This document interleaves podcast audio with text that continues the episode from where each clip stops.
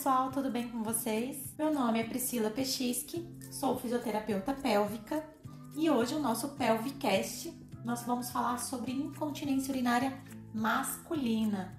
Isso mesmo, hoje é especial para o nosso público masculino. Depois de alguns pedidos, é, a gente acabou decidindo gravar esse episódio para vocês. Então,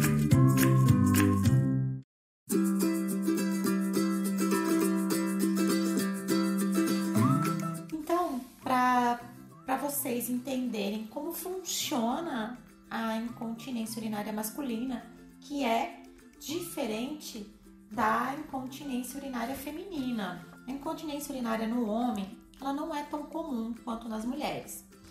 É, mas mostra sim uma mesma tendência de aumento de prevalência com o aumento da idade.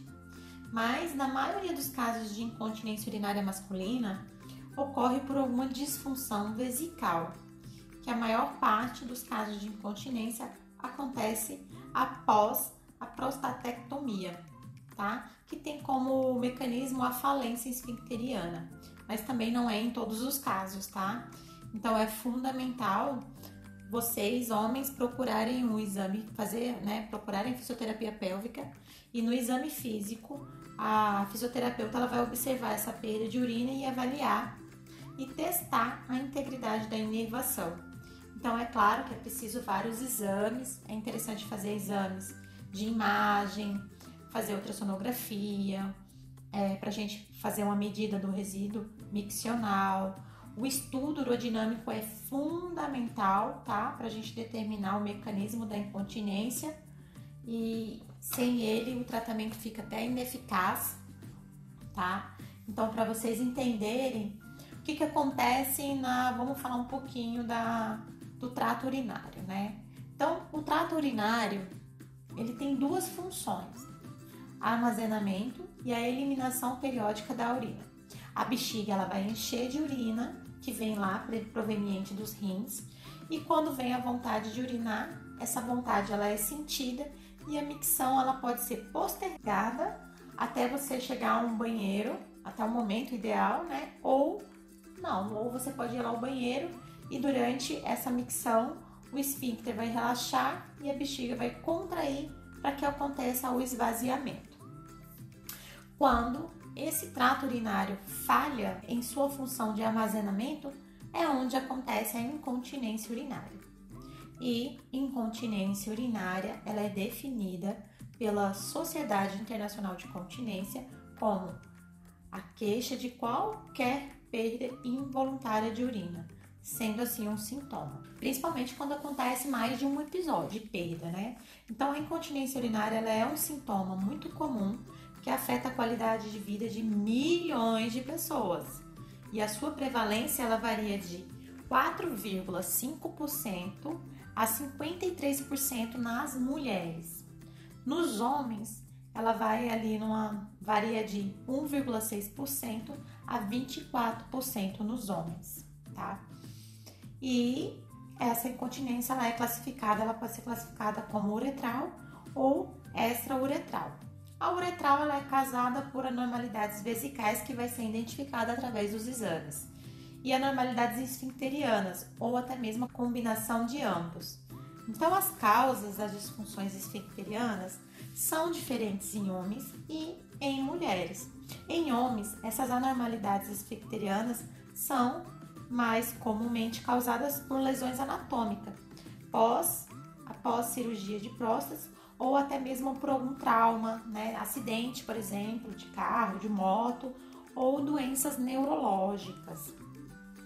O esfíncter ele pode ser causado por um trauma direto ou um trauma nos nervos ou em algumas estruturas de suporte. Por exemplo, após a prostectomia radical ou até mesmo após prostectomia simples, né? É, em alguns casos, pode existir o dano esfincteriano prévio, que não é diagnosticadamente previamente à cirurgia. Isso vai ser verificado depois. Então, a continência normal em um homem requer que um detrusor, que é o músculo da bexiga, seja estável e complacente, e que o esvaziamento vesical seja competente, ou seja, aquele que acontece. Normalmente a bexiga ela pode suportar volumes progressivos de urina sob baixa pressão e sem sofrer contrações involuntárias. O esfíncter com função normal deve ter a capacidade de resistir aí aos aumentos dessa pressão abdominal e manter fechado durante a micção e relaxar durante o esvaziamento, tá? Então, quando acontece um, uma disfunção, esta porção do mecanismo da continência, ela acaba sendo removida durante a prostectomia, deixando somente o esfíncter distal, porque o proximal ele geralmente foi lesado para evitar a perda de urina. Então a gente na fisioterapia a gente avalia essa essa perda, né, essa função esfincteriana, porque a gente tenta avaliar a integridade da unidade que sobrou, que é aquela do esfíncter distal, tá? Quando tem esse distúrbio da função vesical da bexiga, onde ela tem uma dificuldade para armazenar a quantidade baixa de urina, aí a gente tem que ver se não tem nenhuma disfunção vesical, tipo uma bexiga hiperativa. Mas já é um outro episódio. A gente vai falar sobre bexiga hiperativa mais à frente.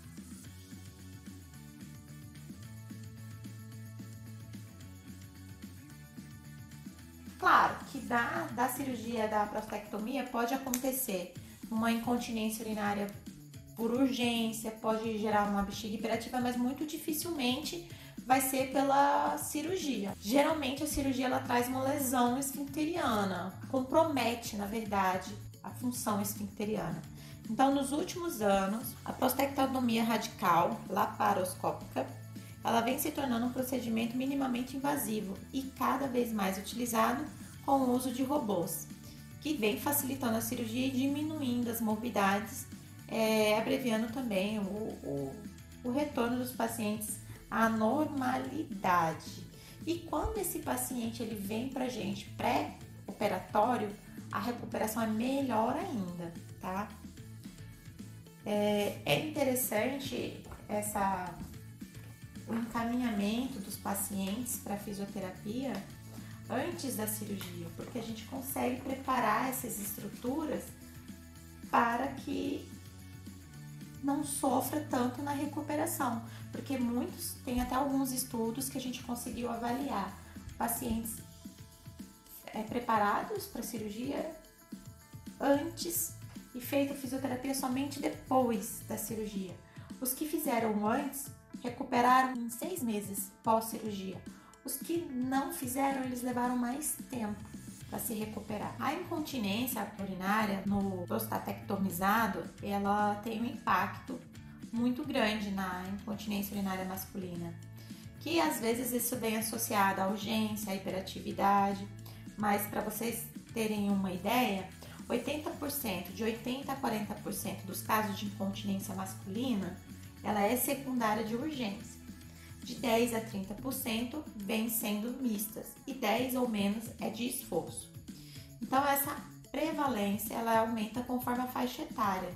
Então a gente tem aí que o, nos níveis de evidência que a incontinência urinária masculina vai depender também muito de outros fatores que for que estão associados antes mesmo da cirurgia de prostectomia. Então, na, na avaliação com esse paciente, a gente vai verificar toda a história clínica, né? Quando começou a perda, como que tá essa frequência dessa perda, a intensidade, o volume, se tem algum outro sintoma, né?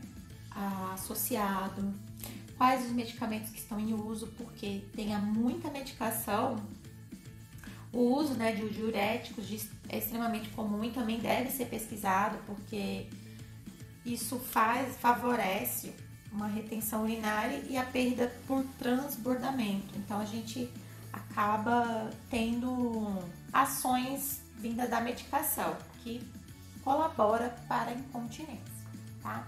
Se esse homem tem alguma comorbidade, quais são, é, se já fez algum tratamento antes, é, como que tá a qualidade de vida em relação à perda, e aí a gente entra nos exames, nos testes, no diário miccional, nos exames de imagem, toda aquela parte da propedêutica, né, da fisioterapia, justamente com o objetivo de dar o melhor tratamento possível, tá?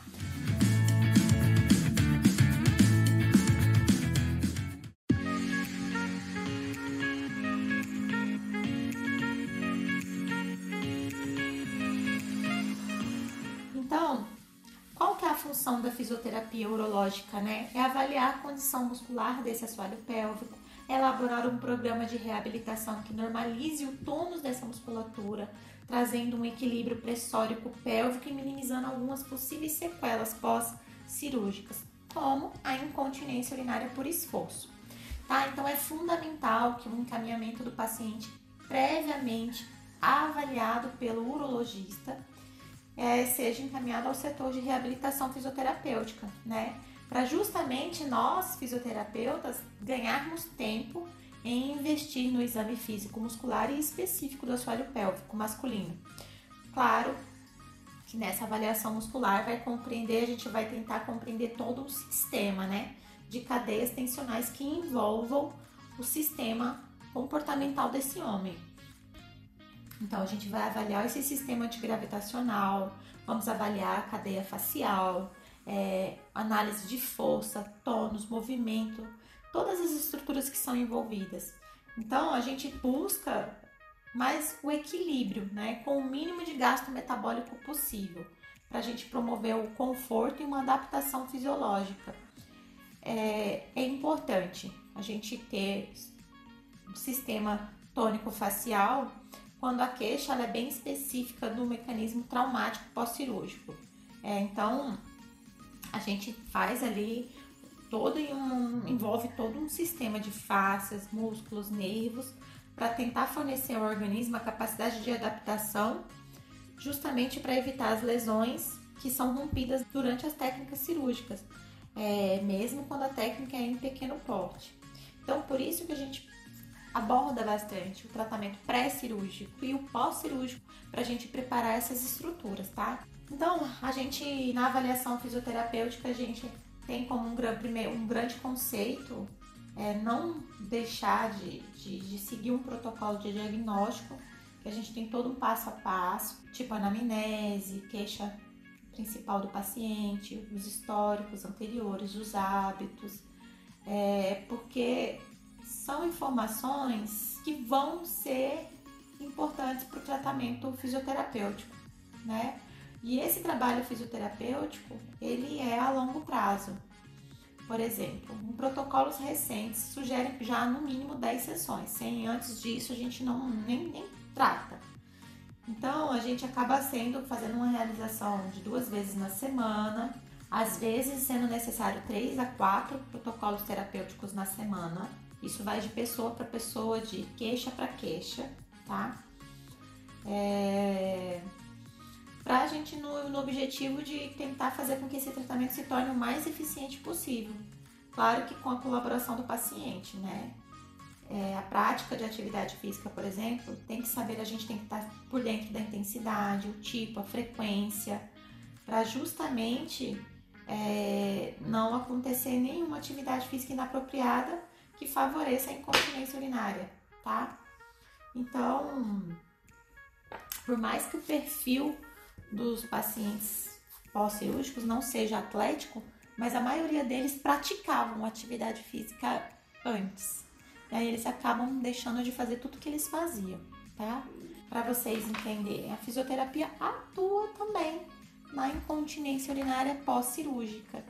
E é interessante vocês saberem disso, porque é, é, é uma atividade conservadora, que vai priorizar o ganho muscular, vai priorizar o equilíbrio pressórico por meio de exercícios, alinhamento vertebral. A gente pode fazer uso de eletroterapia, trabalho postural, atividade hipopressora, tá? Mas a gente depende da ação voluntária do paciente. Então eu preciso que ele esteja participativo e ativo é, durante toda a sessão de fisioterapia. Então, o homem ele tem que querer o tratamento, tem que querer o resultado. É um resultado a longo prazo, mas ele tem sido, os estudos têm mostrado a grande efetividade do tratamento e a recuperação desse homem e a volta dele para as atividades simples, né? Como caminhar, levantar, sentar, sem que aconteça a perda. Então é importante a fisioterapia pré-operatória e pós-operatória. Certo? Então, incontinência urinária tem tratamento também para os homens e tem como a prevenção também. Certo?